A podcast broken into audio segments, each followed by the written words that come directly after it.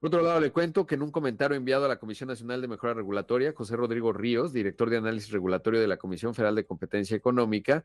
eh, destacó que el anteproyecto de decreto que busca mudar la carga aérea del Aeropuerto Internacional de la Ciudad de México presenta riesgos en materia de competencia y libre concurrencia en el mercado de transporte aéreo de carga nacional. Esencialmente, este funcionario del órgano antimonopolios destacó que esta solicitud obliga a los concesionarios y permisionarios de transporte aéreo de carga a modificar sus cadenas de suministro. Por lo tanto, este cambio se reflejaría, al menos temporalmente, en mayores precios finales a los consumidores, una reducción de oferta en productos que actualmente utilizan, se, pues sí, se transitan por el aeropuerto internacional de la Ciudad de México. Destacó que existen productos cuya única opción para ser importados en caso de requerir un aeropuerto es a través de una aduana ubicada en el aeropuerto capitalino. Por lo tanto, la disponibilidad de estos productos se reducirá y los precios aumentarán en perjuicio. Habría que entender cuáles, ¿no? Porque es un hecho que, bueno, la mayor parte de lo que consumimos los mexicanos, pues no viene por avión.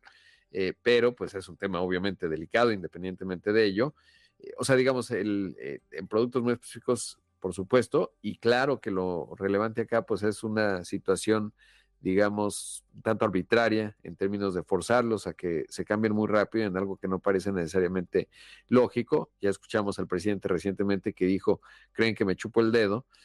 cuando me piden 360 días, porque obviamente, pues ya en, un año estarían inminentes los tiempos electorales, estaremos en otra dinámica y bueno, pues eh, según la interpretación del presidente, la Canadero está apostando a ello. Eh, eh, usted escuchó la entrevista que le hice a la presidenta de la Canadero el lunes justamente, más bien pues hablaba de la complejidad, por ejemplo, de transformar una cadena de frío, llevarla de un aeropuerto a otro, más la parte